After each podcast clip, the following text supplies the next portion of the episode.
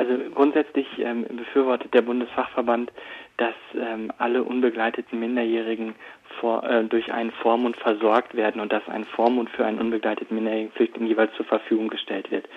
Ähm, aus unserer Erfahrung ist es so, dass die verschiedenen möglichen Vormundschaftsformen, die wir in Deutschland im Bereich der unbegleiteten minderjährigen Flüchtlinge haben, nämlich sowohl Amtsvormünder als auch ehrenamtliche Einzelvormünder, als Vereinsvormünder, als auch Berufsvormünder jeweils eigene Vorteile für die Jugendlichen mit sich bringen. Also es gibt Jugendliche, für die es absolut sinnvoll ist, dass sie durch einen Amtsvormund betreut werden. Es gibt Jugendliche, wo der persönliche Kontakt, den vor allen Dingen ehrenamtliche Einzelvormünder bieten können, sehr von Vorteil ist. Und dementsprechend ähm, ist unsere Positionierung in dieser ähm, Situation, in der Situation der unbegleiteten Minderjährigen immer sehr klar, dass im Rahmen des familiengerichtlichen Verfahrens zur Bestellung der Vormünder geklärt wird, welcher Vormund am besten oder welche Form der Vormundschaft am besten zu den Jugendlichen passen könnte.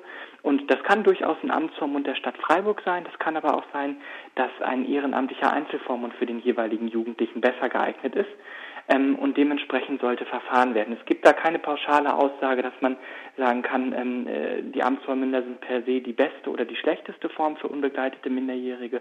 Das ist abhängig davon, was die Jugendlichen selber für Bedarfe haben und es ist auch davon abhängig, ähm, welche Qualifikationen die Vormünder mitbringen. Ähm, Im Bereich der unbegleiteten minderjährigen Flüchtlinge sind Vormünder sehr stark damit konfrontiert, auch asyl- und aufenthaltsrechtliche Fragestellungen zu klären.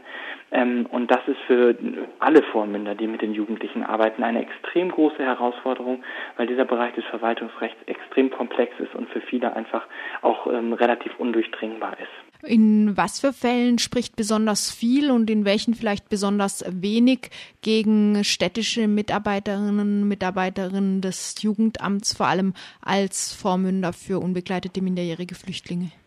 Also wir erleben, dass das ähm, gerade zu Beginn eines Aufenthaltes viel für die Amtsvormundschaften spricht, gerade wenn es um Fragen von Anmeldungen zur Schule gibt, wenn äh, Gesundheitsuntersuchungen durchgeführt werden müssen, wenn ähm, einfach viele Verfahrensfragen geklärt werden müssen. Das ist äh, für uns häufig aus der Perspektive von außen ganz äh, klar zu bemerken, dass die, äh, dass es dort gut ist, wenn das Personen sind, die hochprofessionalisiert arbeiten können, die die Verfahrensabläufe sehr genau kennen und sehr genau durchschauen. Ähm, das ist als ein, ein Bereich, wo wir sehr, sehr gute Erfahrungen mit Amtsvormündern machen.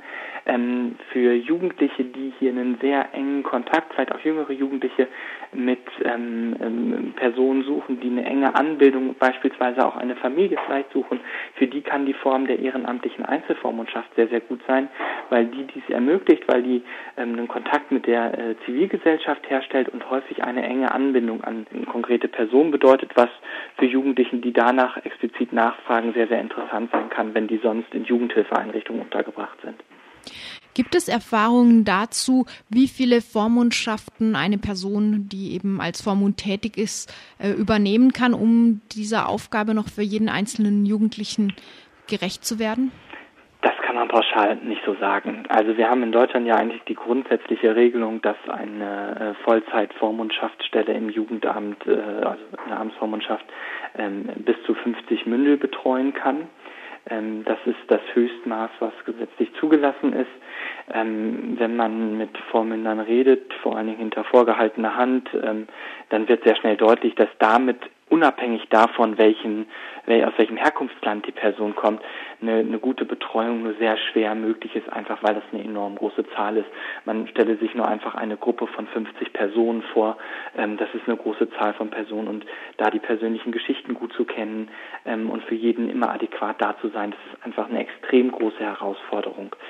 Ähm, unserer Meinung nach ist ähm, allerdings nicht äh, entscheidend, wie groß die Zahl ist, ob man jetzt sagen kann, es sollen 25 sein, es sollen 15, es sollen 35 oder gar nur fünf ähm, Mündel je Vormund sein, sondern es geht darum, dass die die Vormünder entsprechend qualifiziert werden, dass sie Freiräume kriegen, in denen sie mit den Jugendlichen umgehen können, dass sie ganz konkrete Unterstützungsleistungen kriegen, was die Fragen des Asyl- und Aufenthaltsrechts angeht, dass rechtliche Beistände gestellt werden, ähm, ob finanziert über familiengerichtliche Kassen beziehungsweise finanziert über das Jugendamt, womit sichergestellt werden kann, dass ein Rechtsanwalt bezahlt wird, der sich vor allen Dingen um das Asyl- und Aufenthaltsrechtliche Verfahren kümmert, weil das sind so die Knackpunkte, die ähm, bei den unbegleiteten Minderjährigen am wichtigsten sind, dass halt auch diese Asyl- und Aufenthaltsrechtlichen Fragen geklärt werden.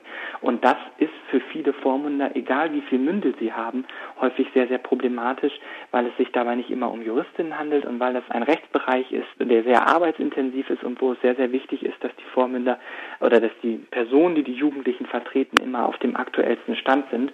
Und ich glaube, dass das etwas ist, wo man die Vormünder viel, viel stärker entlasten müsste und dementsprechend Rechtsanwälte ihnen zur Verfügung stellen müsste, die dann die aufenthaltsrechtliche und asylrechtliche Vertretung übernehmen. Für die Betreuung, aber auch für die Anwendung des Jugendstrafrechts ist das Alter der Jugendlichen wesentlich. Das wird bei unbegleiteten Minderjährigen ähm, häufiger per Altersfeststellung bestimmt. Was hält der Bundesfachverband unbegleitete minderjährige Flüchtlinge von diesem Verfahren? Also man kann es ganz gut an der Terminologie festmachen, die Sie gerade benutzt haben. Sie haben von Altersfeststellung gesprochen. Und ähm, die Aussage ist ganz klar, es gibt keine Möglichkeit, das Alter festzustellen. Ähm, es gibt verschiedene Verfahren, die in unterschiedlichen Kombinationen angewendet werden, mit denen Mediziner, vor allem Rechtsmediziner, versuchen, Alter festzustellen. Und was das Interessante ist, bis heute ist es nicht möglich. Es sind allenfalls Näherungswerte möglich äh, an ein Alter einer Person. Ähm, dementsprechend ist, sind alle Verfahren, die medizinischer Art betrieben werden, ähm, das äh, weckt immer die Suggestion, dass man, äh, oder es wird häufig durch Gutachten und ähnliches dargestellt, als ob klar darstellbar wäre, wie alt eine Person ist. Dem ist nicht so. Ähm, unsere Erfahrung ist, dass die Arbeit, die beispielsweise von Jugendämtern äh, im Rahmen der Inobhutnahme, dort ist das Jugendamt angehalten, sich auch Kenntnis über das Alter zu verschaffen, weil man nur minderjährige Personen in Obhut nehmen kann, kann keine Erwachsenen in Obhut nehmen, dass die ähm, Angaben, die die Jugendämter dort machen und die Einschätzungen, die die Jugendämter machen, ähm, durchaus äh, ernst zu nehmen sind und dass es häufig eine sehr, sehr hohe und gute Qualität hat. Ähm, grundsätzlich ist es so, dass ähm, die medizinischen Angaben, die geschaffen werden sollen, aus un oder die äh, durch Gutachten herausgefunden werden, ähm, aus unserer Erfahrung ähm, keine wesentlich höhere Treffergenauigkeit haben. Und es äh, vielmehr ein Anliegen wäre, auch unseres Verbandes, ähm, mehr äh, darauf zu investieren, äh, gerade pädagogische und psychologische Methoden der Altersfestsetzung weiterzuentwickeln, ähm, da die medizinischen Methoden in der letzten Zeit eigentlich sehr, oder sehr deutlich geworden, dass es dort zu nur unwesentlichen Fortschritten gekommen ist und die halt weiterhin auch genauso ungenau sind.